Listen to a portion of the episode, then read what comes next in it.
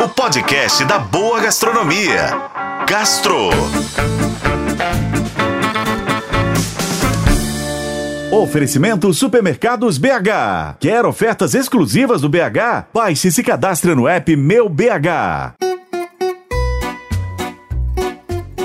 Falar de queijo aqui, em Minas Gerais, não precisa lá de tantos motivos.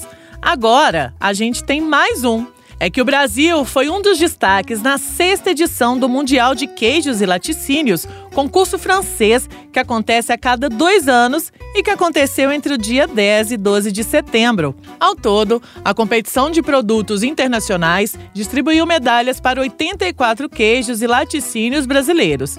Entre eles, 17 receberam medalha de ouro, 23 de prata e 44 de bronze no total, mais de 900 medalhas foram entregues a produtos no mundo inteiro.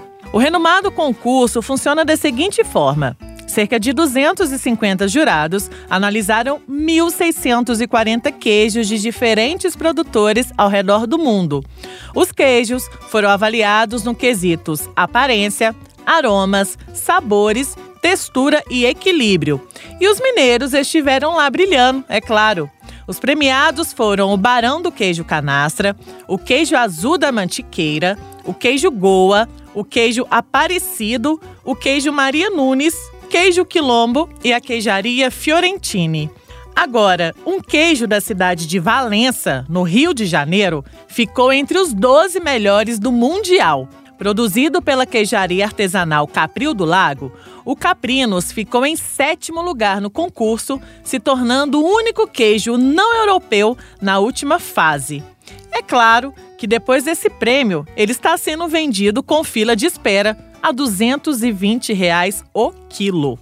Eu sou Lorena Martins e esse foi o Gastro. Acompanhe pelos tocadores de podcast e na FM O Tempo.